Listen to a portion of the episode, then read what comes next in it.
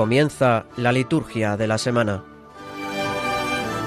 Hoy con el diácono permanente Gerardo Dueñas.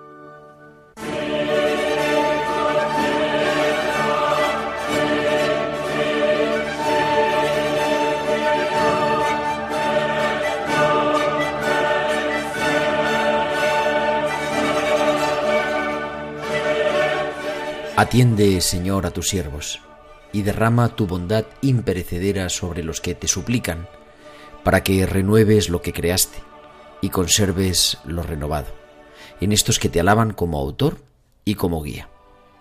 Por nuestro Señor Jesucristo, tu Hijo, que vive y reina contigo en la unidad del Espíritu Santo y es Dios por los siglos de los siglos. Amén.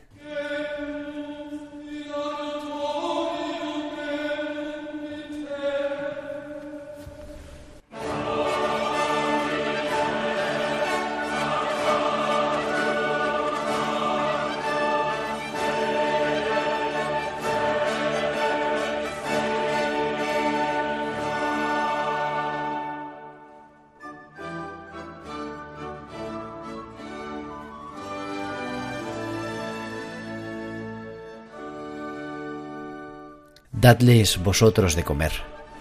No hace falta que se marchen. Los discípulos, en aquella tarde, cuando estaban en despoblado y se les acercó tanta gente, una multitud, dice el Evangelio que Jesús se compadeció de ella, curó a los enfermos, y los discípulos también se preocuparon de aquellos que estaban, y de hecho le dijeron al maestro, Oye, es tarde, diles que se vayan a las aldeas de la zona, aquí no tenemos nada para, nada para darles. Pero Jesús que también los quiere, Jesús que también experimenta la compasión, pero una compasión más profunda, entrañable, desde el adentro, les dice que no se vayan, dadles vosotros de comer. Esas palabras siguen resonando en nuestra vida, en nuestra iglesia, en nuestro día a día. Dadles vosotros de comer. Muchas veces en, nuestro, en nuestra cotidianidad se nos cruzan los problemas, los problemas de personas con las que compartimos la vida, los problemas de aquellos que están más o menos lejanos, los problemas que nos van acuciando de una u otra parte. Y a veces también, y es verdad, podemos decir, ese no es mi problema. Sin embargo, y si hay algo que esta pandemia nos ha enseñado, ha sido eso, todos estamos conectados. Yo no puedo vivir mi plenitud, mi felicidad total, si el otro no la vive. Y por eso, como estamos conectados, Jesús nos sigue diciendo, dadles vosotros de comer. No se trata de traer pan para cinco mil. No se trata de hacer algo que esté fuera de nuestro alcance, sino de poner lo que tenemos. Cinco panes y dos peces. Lo sencillo, lo que teníamos preparado para la cena poner nuestras pequeñas, nuestras sencillas capacidades, pero poner la vida y dejar que Él le dé fruto. Como en estas parábolas que nos han estado acompañando estos domingos de atrás. Hoy Jesús no predica con parábolas, sino haciendo de su vida una parábola. No es necesario la grandeza, basta con el grano de mostaza. No es necesario sembrar en tierra fértil, porque Dios da por todas partes. No es necesario separar por ahora la cizaña del trigo, porque Dios los deja crecer. No tenemos más que cinco panes y dos peces, pues traédmelos. Cuando hoy me siento, escucho el Evangelio, cuando mañana vaya a celebrar y se proclame esa palabra de Dios, Jesús me dice a mí, traédmelos. ¿Qué tienes? ¿Cuál es el sufrimiento del otro? ¿Cuáles son sus angustias? ¿Qué es aquello que les preocupa? Traédmelo. ¿Cuál es aquella ocasión que no sabes superar? ¿Qué es aquello que se te ha quedado clavado en el corazón? ¿Cuál es esa persona a la que te cuesta amar? Traédmela. Trae lo que tienes. Ponlo aquí, que yo lo transformo. Jesús nos sigue recordando, como hacía ya siglos antes Isaías, la primera lectura que escucharemos este domingo, que Él se nos da gratis. Venid, venid los que no tenéis dinero. Venid y comprad sin dinero y de balde, porque yo sellaré con vosotros una alianza perpetua. Pueden pasar muchas cosas, el mundo puede dar muchas vueltas, pero nosotros somos llamados a poner nuestros cinco panes y nuestros dos peces en las manos del Maestro, y Él, mirando al cielo, pronuncia la bendición, los parte, y se los da a los discípulos para que los repartan. Y comieron todos y se saciaron. Recogieron doce cestos llenos de sobras. ¿Cuáles son mis cinco panes y mis dos peces hoy? Que sigan resonando en nuestro adentro esas palabras de Jesús. Que no se vayan. Dadles vosotros de comer.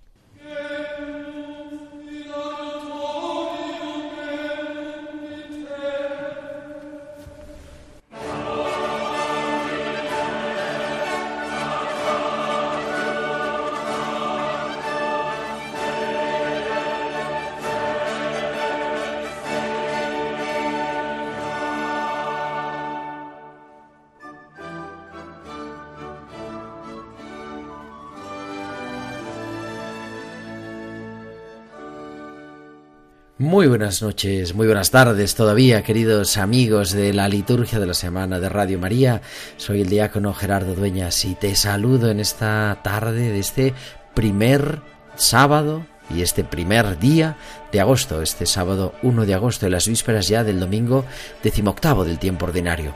Estos 60 minutos de radio que como cada sábado te quieren acompañar hasta las 10 de la noche, hasta que llegue el informativo de Radio María, para preparar a celebrar la liturgia de esta semana, para vivir lo que es la espiritualidad de la Iglesia, que es la liturgia, la que es común a todos los cristianos, a todos los católicos, de una u otra, con sus carismas, con sus especificidades, pero todos nos unimos en la liturgia y lo queremos hacer de manera especial, como hacemos cada sábado, compartiendo la palabra de Dios, compartiendo las fiestas que vamos a tener. ¿De qué vamos a hablar en esta en esta noche o en esta tarde, en este atardecer o anochecer del sábado, pues vamos a hablar en primer lugar del domingo, como te decía, del domingo decimoctavo, domingo 18 ya del tiempo ordinario, ya superamos la mitad del tiempo ordinario y como siempre también, pues haremos un repaso por la por el calendario de esta semana.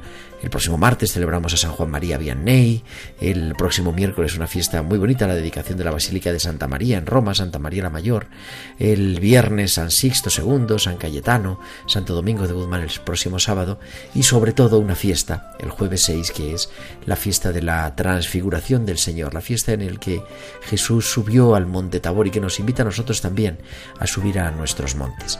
Todo esto y mucho más, como hacemos siempre en la liturgia de la semana, que estamos emitiendo en Radio María, en España, y que te pedimos que nos acompañes y que nos escuches, y no solo que nos escuches, sino también que nos envíes tus comentarios con, en nuestro correo electrónico, la liturgia de la semana 1 arroba radiomaria.es, la liturgia de la semana 1 con número arroba radiomaria.es y en nuestras redes sociales. En Facebook somos Radio María España y en Twitter arroba Radio María España. Y también podéis publicar vuestros comentarios en Twitter con el hashtag almohadilla liturgia semana. Además, durante la emisión del programa nos podéis enviar vuestros mensajes de WhatsApp a nuestro chat del estudio que es el 668 594 383 el 668-594-383.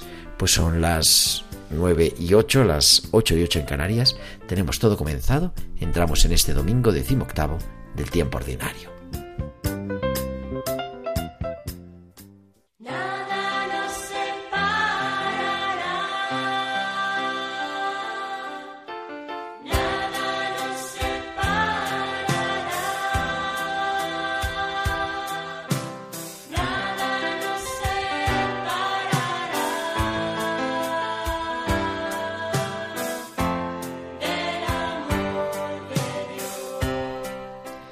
Cada domingo 18 del tiempo ordinario del ciclo A, que la liturgia nos propone como segunda lectura esta carta, este pasaje de la carta del apóstol San Pablo que nos habla que nada nos puede separar del amor de Dios, me hace recordar hace muchos años cuando siendo niño y asistiendo a, la celebración de la Eucaristía en la iglesia de San José en Águilas, en Murcia, un sacerdote anciano mayor con un calor tremendo, no eran los tiempos todavía del aire acondicionado. Tuvo una homilía preciosa, sencilla, un minuto, recordando qué más podemos decir si nada nos separa del amor de Dios. Pues hoy quiero recordártelo antes de introducirnos como hacemos cada semana en la liturgia, en el comentario eh, litúrgico de este domingo, que no se nos olvide que nada ni nadie nos puede apartar del amor de Dios.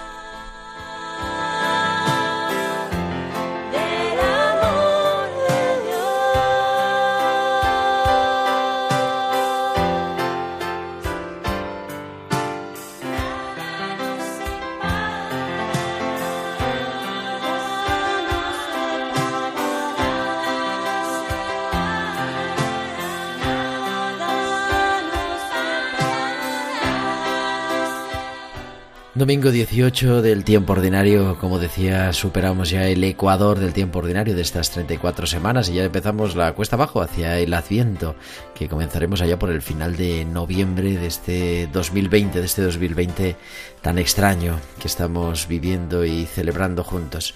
Y en este domingo comenzamos a utilizar el volumen 4, los que utilizan los cuatro volúmenes de la liturgia de las Horas empiezan a utilizar el volumen cuarto, ya con las primeras vísperas de este domingo.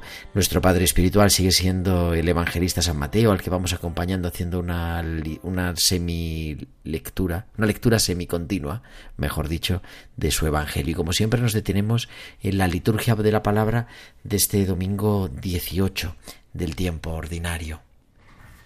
La primera lectura está tomada del capítulo 55 del libro de Isaías, con esas palabras tan bonitas, venid y comed de balde forma parte de, pues, del último capítulo de lo que se ha denominado entre los estudiosos el libro de la consolación, que incluye desde el capítulo 40 hasta el 55, que se atribuye al deutero Isaías, al segundo Isaías, un profeta anónimo del exilio, cuya historia nos es totalmente desconocida. Nos ha llegado su obra, un, un anuncio gozoso de un futuro inminente y diferente para el pueblo de Israel después de la gran catástrofe del exilio. Este pasaje, que del que hoy escuchamos dos versículos, es una invitación del Señor a sus fieles sedientos y hambrientos que representan a los exiliados de Babilonia. Son los hombres y mujeres forzados a abandonar su patria y a empezar una nueva vida en un país extranjero, lejos de su tierra, de su lengua, de su familia y lo peor de todo, lejos de la experiencia de su Dios. Muchos se irán en pos de otros dioses, otros irán sintiendo la tentación de hacerlo porque no entienden que el Señor les haya abandonado. Algunos, en cambio, se mantendrán fieles esperando la intervención divina. El Señor, por boca del profeta Isaías, se dirige a todos ellos e insiste en que su abundante mercancía es gratis. Venid los que no tenéis dinero, sin pagar, de balde. El único precio es la fidelidad. Su banquete no consiste sólo en agua, símbolo de vida, en trigo, entiéndase pan, el alimento primario, en vino y leche, símbolos de la fertilidad de la tierra prometida, o en platos sustanciosos, evocación del banquete mesiánico, sino que el banquete es sobre todo la palabra de salvación, concretada en una alianza eterna, en la alianza pactada con el rey David. Y después de esta preciosa lectura, respondemos con el Salmo, el 144, Abres tú la mano, Señor, y nos sacias.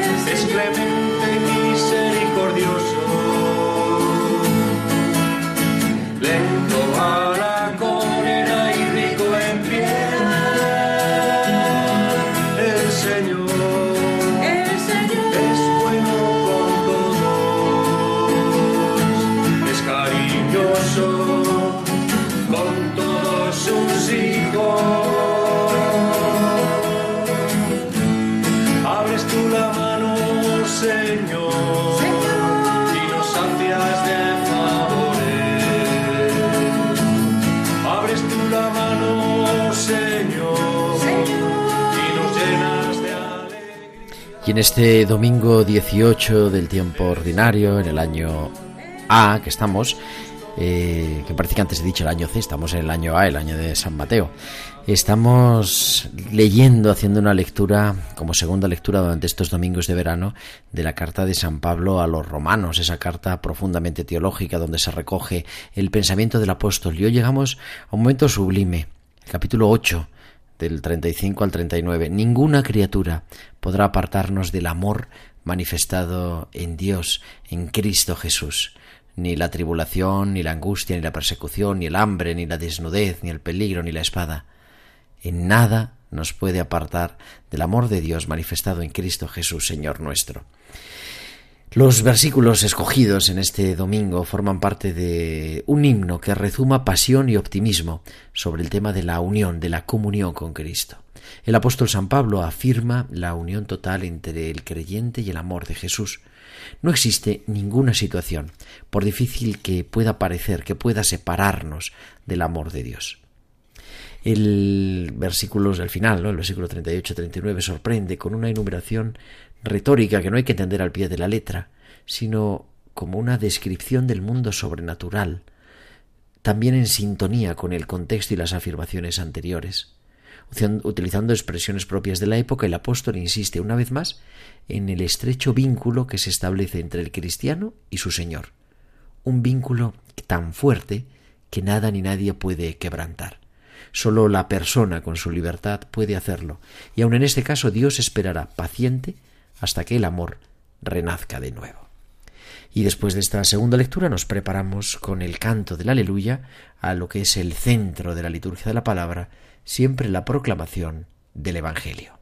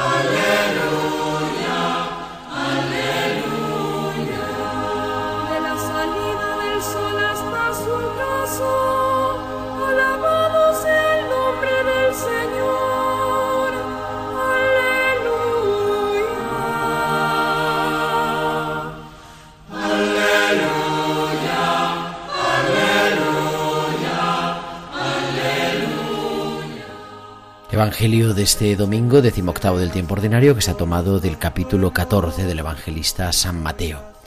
En aquel tiempo, al enterarse Jesús de la muerte de Juan Bautista, se marchó de allí en barca, a solas, a un lugar desierto. Cuando la gente lo supo, lo siguió por tierra desde los poblados.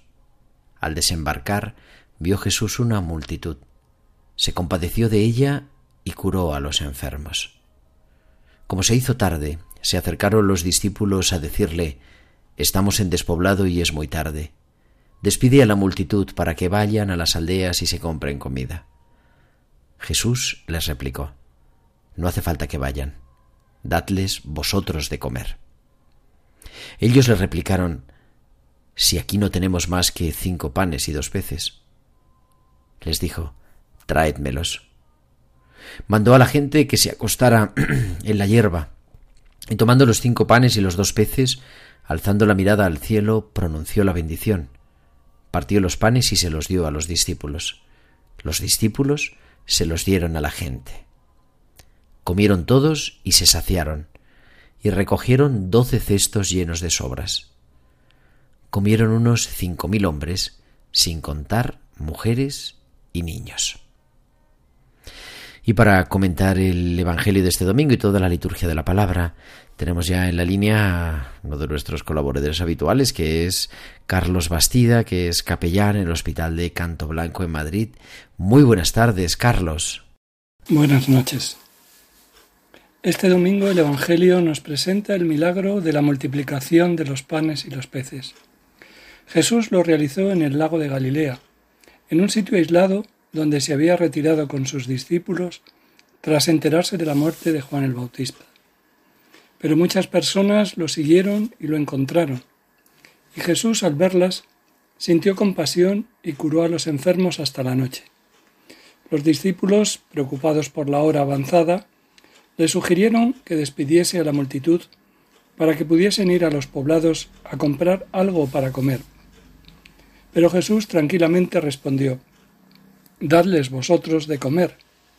Y haciendo que le acercasen cinco panes y dos peces, los bendijo y comenzó a repartirlos y a darlos a los discípulos, que los distribuían a la gente. Todos comieron hasta saciarse e incluso sobró pan. En este hecho podemos percibir tres mensajes. El primero es la compasión. Ante la multitud que lo seguía, Jesús no reacciona con irritación, sino que reacciona con un sentimiento de compasión, porque sabe que no lo buscan por curiosidad, sino por necesidad. Pero compasión, lo que siente Jesús, no es sencillamente sentir, perdón, sentir piedad, es algo más, significa compartir, es decir, identificarse con el sufrimiento de los demás, hasta el punto de cargarla sobre sí. Así es Jesús. Sufre junto con nosotros, sufre con nosotros, sufre por nosotros. Jesús nos enseña a anteponer las necesidades de los pobres a las nuestras. Nuestras exigencias, incluso siendo legítimas, no serán nunca tan urgentes como las de los pobres, que no tienen lo necesario para vivir. Nosotros hablamos a menudo de los pobres, pero cuando hablamos de ellos nos damos cuenta de que ese hombre, esa mujer, esos niños no tienen lo necesario para vivir, que no tienen para comer, no tienen para vestirse, no tienen la posibilidad de tener medicinas, incluso que los niños no tienen la posibilidad de ir a la escuela. Por ello, nuestras exigencias, incluso siendo legítimas, no serán nunca tan urgentes como las de los pobres que no tienen lo necesario para vivir. El segundo mensaje es el compartir. Es útil confrontar la reacción de los discípulos ante la gente cansada y hambrienta con la de Jesús. Los discípulos piensan que es mejor despedirla para que puedan ir a buscar el alimento. Jesús en cambio dice, Dadles vosotros de comer. Dos reacciones distintas que reflejan dos lógicas opuestas. Los discípulos razonan según el mundo, para el cual cada uno debe pensar en sí mismo. Razonan como si dijesen, arreglaos vosotros mismos. Jesús razona según su lógica, la lógica de Dios, que es la de compartir. ¿Cuántas veces nosotros miramos hacia otra parte para no ver a los hermanos necesitados? Y este mirar hacia otra parte es un modo educado de decir, con guante blanco, arreglaos solos. Y esto no es de Jesús. Esto es egoísmo. Si hubiese despedido a la multitud, muchas personas hubiesen quedado sin comer. En cambio, esos pocos panes y peces compartidos y bendecidos por Dios, fueron suficientes para todos. Y atención, no es magia, es un signo, un signo que invita a tener fe en Dios, Padre Providente, quien no hace faltar nuestro pan de cada día, si nosotros sabemos compartirlo como hermanos, compasión, compartir. Y el tercer mensaje, el prodigio de los panes, preanuncia la Eucaristía. Se lo ve en el gesto de Jesús, que lo bendijo antes de partir los panes y distribuirlos a la gente. Es el mismo gesto que Jesús realizará en la última cena, cuando instituirá el memorial perpetuo de su sacrificio redentor. En la Eucaristía Jesús nos da un pan. No nos da un pan, sino el pan de vida eterna. Se dona a sí mismo, entregándose al Padre por amor a nosotros. Y nosotros tenemos que ir a la Eucaristía con estos sentimientos de Jesús, es decir, la compasión y la voluntad de compartir, Quien va a la Eucaristía sin tener compasión hacia los necesitados y sin compartir, no está bien con Jesús. Muchas gracias. Pues muchas gracias como siempre Carlos Bastida y hasta el próximo día. Te esperamos aquí en la liturgia de la semana en Radio María.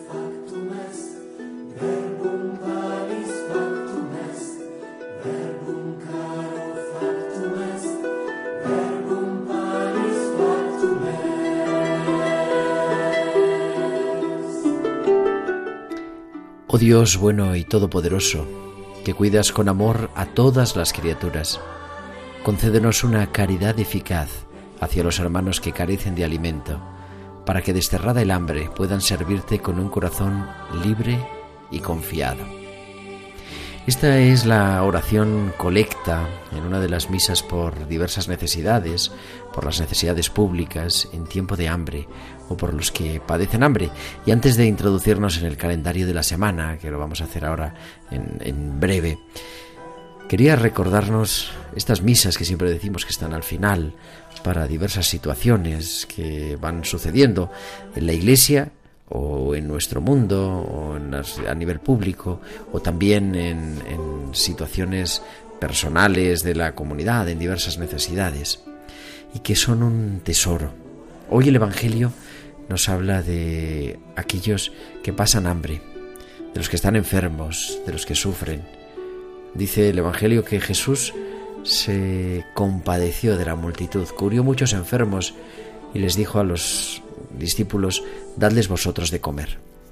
Hoy también en muchas de nuestras caritas parroquiales, en otras organizaciones de iglesia, desde diversas parroquias, de diversos movimientos, estamos trabajando aquí también en nuestro país por aquellos que necesitan alimento. Nos suena fuerte decir esto en el año 2020, pero es así. Y en el resto del mundo no digamos más, pues que hoy nos recuerde que el verbo de Dios se ha hecho pan, se ha hecho alimento y que a nosotros nos toca rezar y nos toca también hacer liturgia nuestra vida, es decir, auténtico servicio para los demás.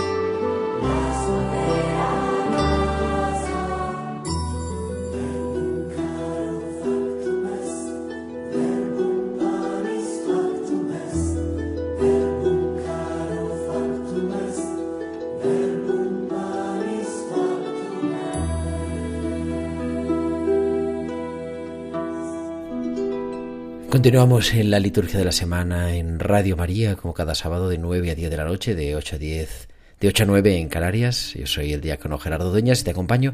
Y entramos en esta tarde, en este anochecer del primero de agosto del año 2020 en el calendario de la semana.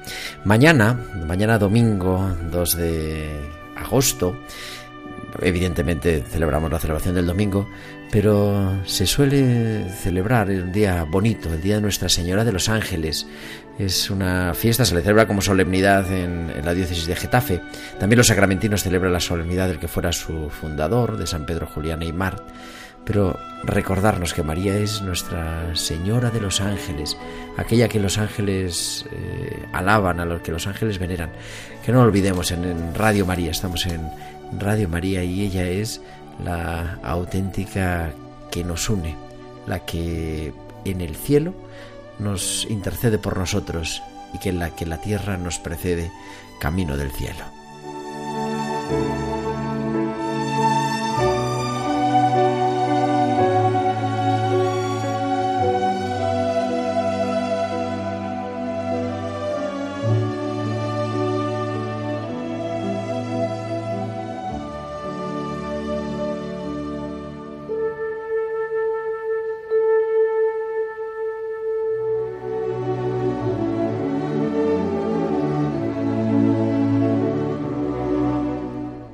Y este próximo martes, 4 de agosto, celebraremos la memoria de San Juan María Vianney, el santo cura de Ars.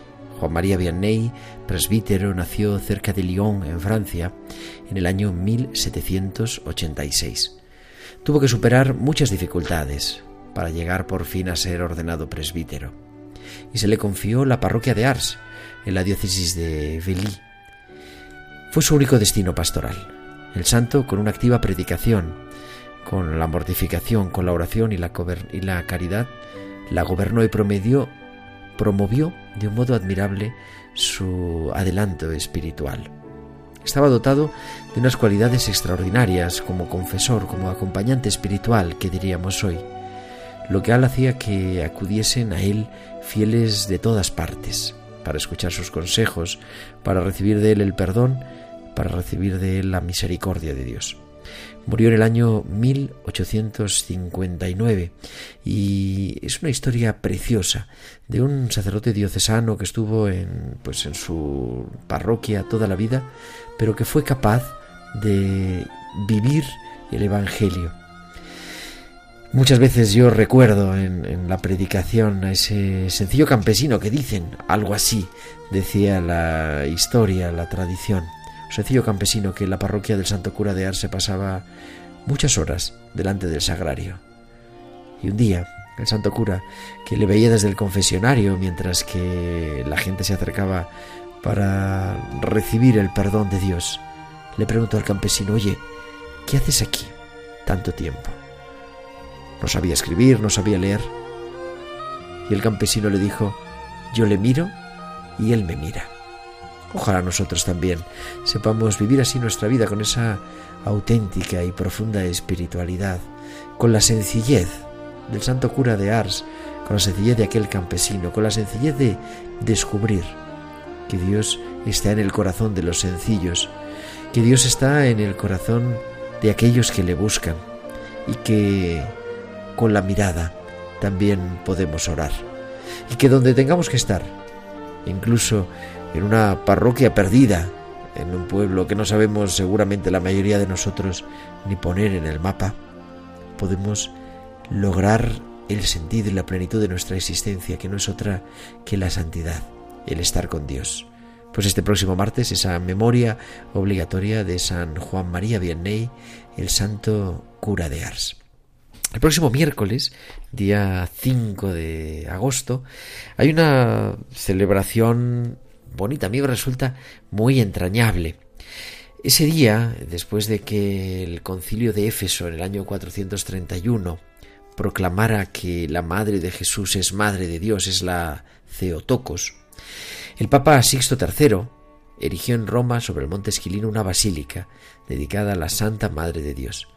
Basílica que luego fue llamada y la conocemos como Santa María la Mayor, que es la iglesia más antigua dedicada en Occidente a la Virgen María. Y se celebra en este día, que también se celebra Nuestra Señora de las Nieves, Nuestra Señora la Virgen Blanca, porque dice la tradición que allí en ese agosto romano del siglo V, para descubrir dónde tenía que hacer la basílica, nevó y el Papa vio un claro signo de cuál era el lugar. Celebra también pues como con esa bonita, ¿no? Con esa entrañable memoria, Santa María, Santa María de las Nieves, Santa María la Virgen Blanca, Nuestra Señora del Remedio o Nuestra Señora de África.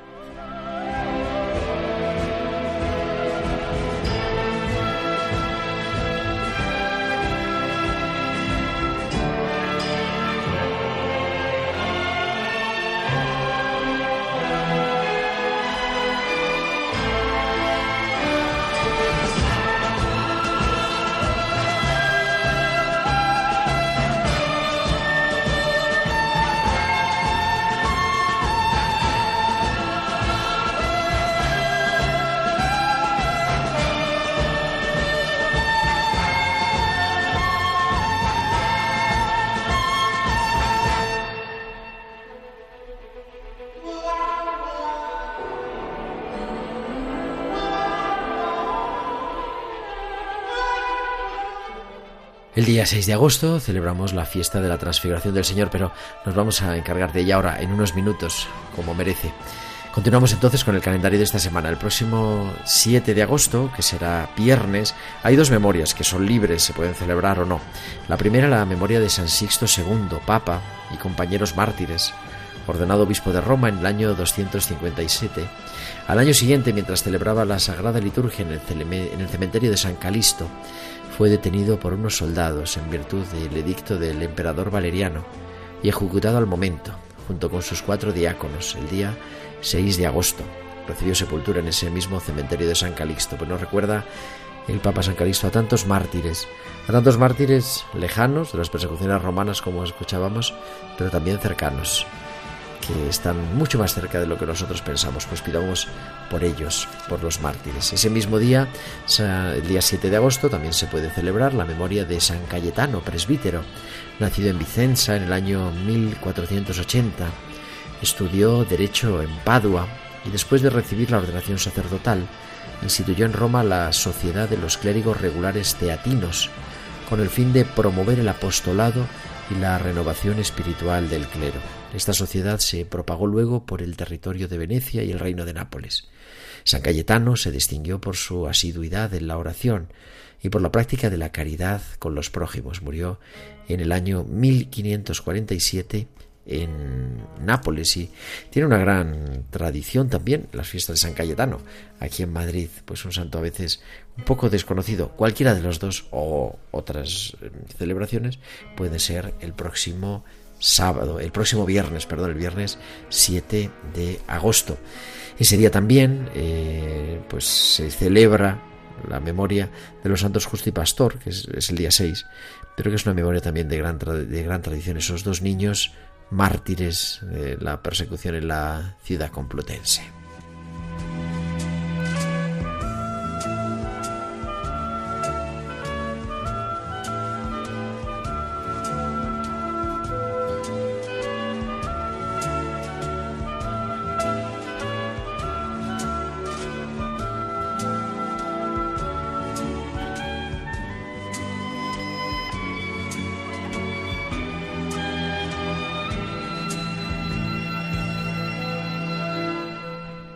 Concluiremos la semana el próximo sábado, ya 8 de agosto, que es la memoria de Santo Domingo de Guzmán, presbítero, nacido en Caleruega, en Burgos, alrededor del año 1170, estudió teología en Palencia y fue nombrado canónigo de la iglesia de Osma.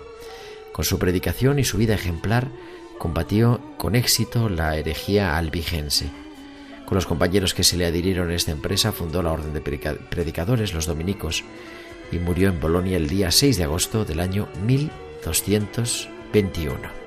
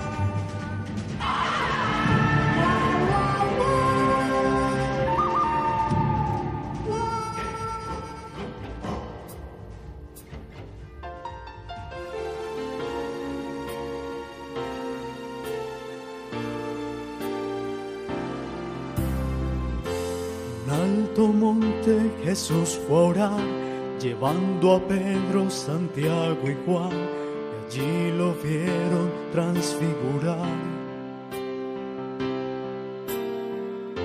Todo su rostro se iluminó y su vestido resplandeció con blanca luz más fuerte que el sol.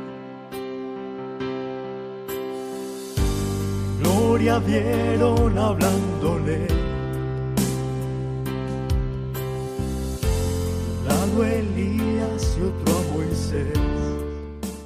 Y es que este 6 de agosto, el jueves, celebramos una fiesta, una de las fiestas grandes, una fiesta del Señor que es una fiesta importante dentro del calendario, en la que Jesucristo, el unigénito, el amado del Eterno Padre, manifestó su gloria ante los santos apóstoles Pedro, Santiago y Juan, con el testimonio de la ley y los profetas, para mostrar nuestra admirable transformación por la gracia en la humildad de nuestra naturaleza asumida por Él, dando a conocer la imagen de Dios, conforme a la cual fue creado el hombre, y que, corrompida en Adán, fue renovada en Cristo. Con estas palabras presenta el martirologio esta fiesta de la transfiguración del Señor, en la que nos introducimos en esta recta final de esta liturgia de la semana de este sábado 1 de agosto de 2020.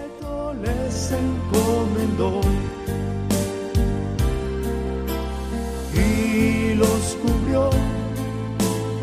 Una nube en la que se oyó. Este es mi hijo amado, escúchenlo. Y Jesús a solas con ellos quedó. Y su secreto les Oh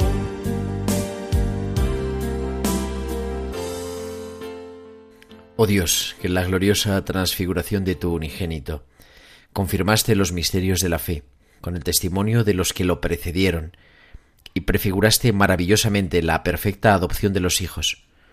Concede a tus siervos que, escuchando la voz de tu Hijo amado, merezcamos ser sus coherederos.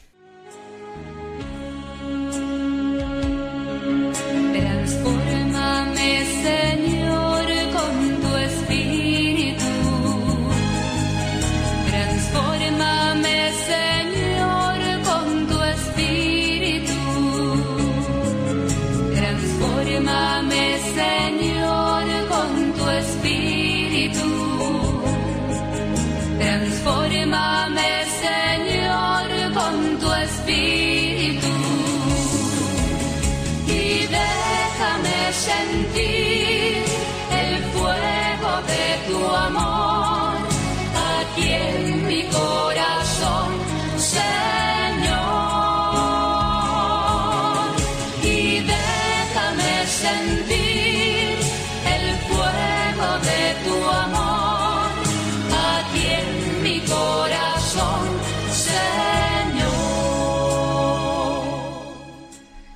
Fiesta de la Transfiguración, una de las fiestas grandes del calendario litúrgico, con prefacio propio. Siempre cuando una fecha tiene prefacio es que es de una importancia pues, pues grande y junto con la oración colecta, el prefacio, esa eucología mayor nos da el sentido de la fiesta.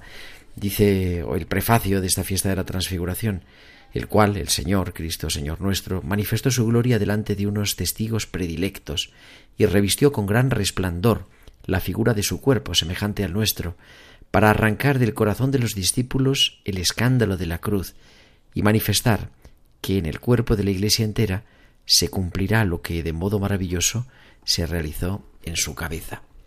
No nos olvidemos rezar, ¿verdad?, con los textos de la liturgia, porque son los textos de la tradición y porque tienen recogida no sólo la teología, sino la espiritualidad, la espiritualidad de la Iglesia de tantos años, de toda esa tradición viva que se nos hace presente a nuestro lado. Como solemos hacer en las fiestas, nos detenemos en la liturgia de la palabra de este día de la transfiguración. Al ser un día de diario, se celebra solamente con una lectura antes del Evangelio. Y el leccionario nos da a elegir dos, o bien del libro de Daniel, de ese libro apocalíptico del Antiguo Testamento, o bien de la segunda carta del apóstol San Pedro después será el Salmo y después el Evangelio. Vamos a comentar hoy, la, como estamos en un año par, pues la lectura de la segunda de San Pedro, el comienzo, el primer capítulo. Esta voz del cielo la oímos nosotros, dice el apóstol. La segunda carta de San Pedro eh, probablemente es el escrito más tardío del Nuevo Testamento y es un discurso de adiós, podríamos decir, en forma de carta, en forma epistolar. De ahí que muchos la consideren como una carta testamento, como un testamento espiritual del apóstol San Pedro. La carta se puede estructurar en, tres partes, ¿no? el saludo inicial, la doxología y luego los tres capítulos que tiene. El breve fragmento que la liturgia de, este, de esta fiesta de la transfiguración nos propone pertenece a la primera sección, en la que destacan una exhortación a consolidar la vocación recibida, el recuerdo de la enseñanza de Jesús y de los profetas, y hoy nos habla de esa invitación a escuchar la palabra de Dios. El autor de la carta quiere presentar la transfiguración como la revelación de la palabra divina, una palabra superior a la de los profetas del Antiguo Testamento, como una lámpara que guía nuestros pasos. Ella anticipa la luz eterna e inextinguible de nuestra Pascua definitiva. En el encuentro final con Dios ya no habrá oscuridad ni tiniebla, sino que despuntará el día y el lucero matutino se alzará para siempre en nuestros corazones.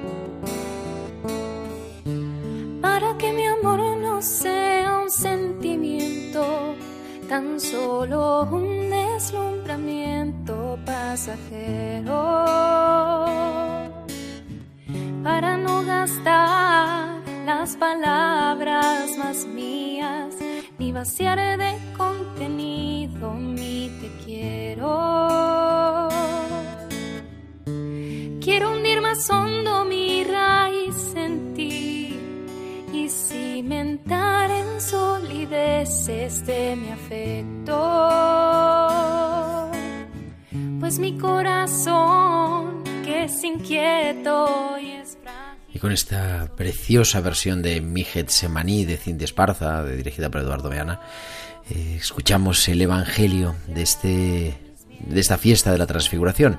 Es verdad, esta fiesta sí tiene un evangelio propio para cada uno de los tres años. Por lo tanto, como estamos en el ciclo A, es del capítulo 17 del evangelista San Mateo. En aquel tiempo Jesús tomó consigo a Pedro, a Santiago y a su hermano Juan, y subió con ellos aparte, a un monte alto. Se transfiguró delante de ellos y su rostro resplandecía como el sol, y sus vestidos se volvieron blancos como la luz. De repente se les aparecieron Moisés y Elías conversando con él. Pedro entonces tomó la palabra y dijo a Jesús, Señor, qué bueno es que estemos aquí. Si quieres haré tres tiendas, una para ti, otra para Moisés y otra para Elías. Todavía estaba hablando cuando una nube luminosa los cubrió con su sombra y una voz desde la nube decía, Este es mi Hijo, el amado, en quien me complazco. Escuchadlo. Al oírlo los discípulos cayeron de bruces llenos de espanto. Jesús se acercó y tocándolos les dijo, Levantaos, no temáis. Al alzar los ojos no vieron a nadie más que a Jesús solo. Cuando bajaban del monte Jesús les mandó, No contéis a nadie la visión hasta que el Hijo del Hombre resucite de entre los muertos. Sea más que un sentimiento más allá de mis miedos, más allá de mi inseguridad. Quiero darte mi respuesta. Aquí estoy para hacer tu voluntad, para que mi amor sea decirte sí hasta el final.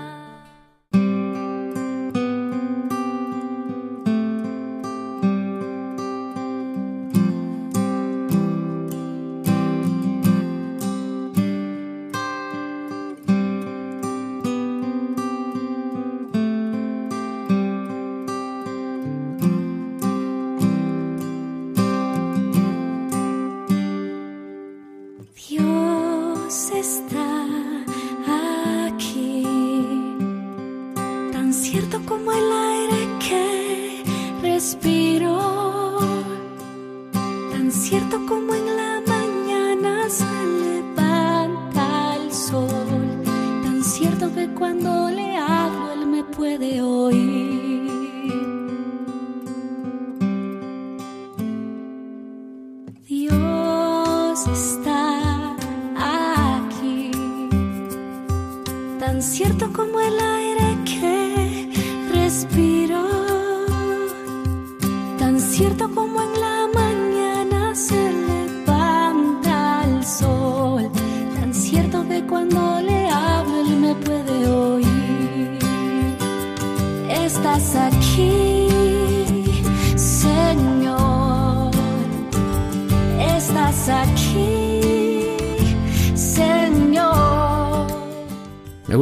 y esta preciosa versión también que Jonathan Narváez nos trae en la liturgia de la semana en esta noche del primer día de agosto del año 2020, porque a veces nos preguntamos, ¿y dónde está Dios? ¿Dónde está?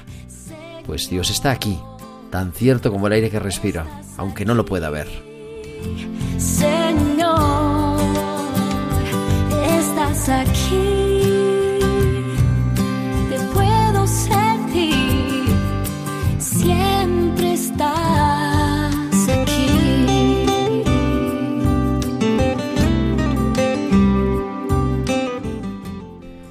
Y eso es seguramente lo más importante que celebramos en la liturgia, la presencia real de ese Dios que nos sale a nuestro encuentro, ese participar en la obra de la liturgia que es la obra divina, la obra de Dios, Dios que se manifiesta, ese prepararnos para la vida en la que la vida eterna, en la que Dios esté siempre presente en nuestra vida.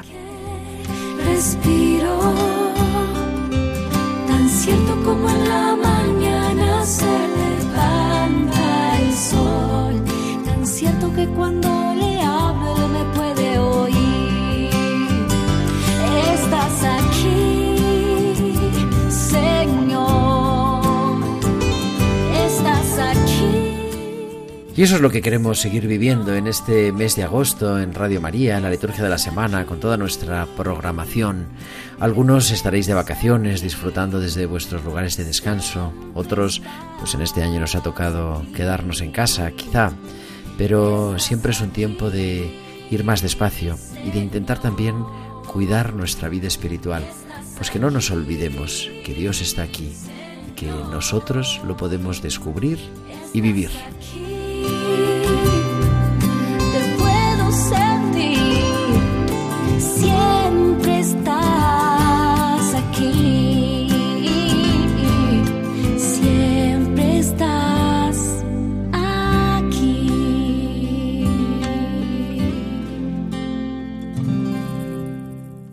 Y la sintonía de nuestro programa nos recuerda que llegamos al final del mismo, que nos acercamos ya a las 10 de la noche, a las 9 en Canarias, cuando dará paso a las noticias, los servicios informativos de Radio María, para tenernos al día de toda la actualidad de España, del mundo, de la Iglesia, de la ola del calor, del COVID y de todo lo que haga falta. Nosotros volveremos el próximo sábado a las 9 de la noche, a las 8 en Canarias. Habrá liturgia de la semana y nosotros estaremos aquí para acompañarte. Hasta entonces, que descanses. Feliz y santo domingo. Un abrazo de vuestro amigo, el diácono Gerardo Dueñas.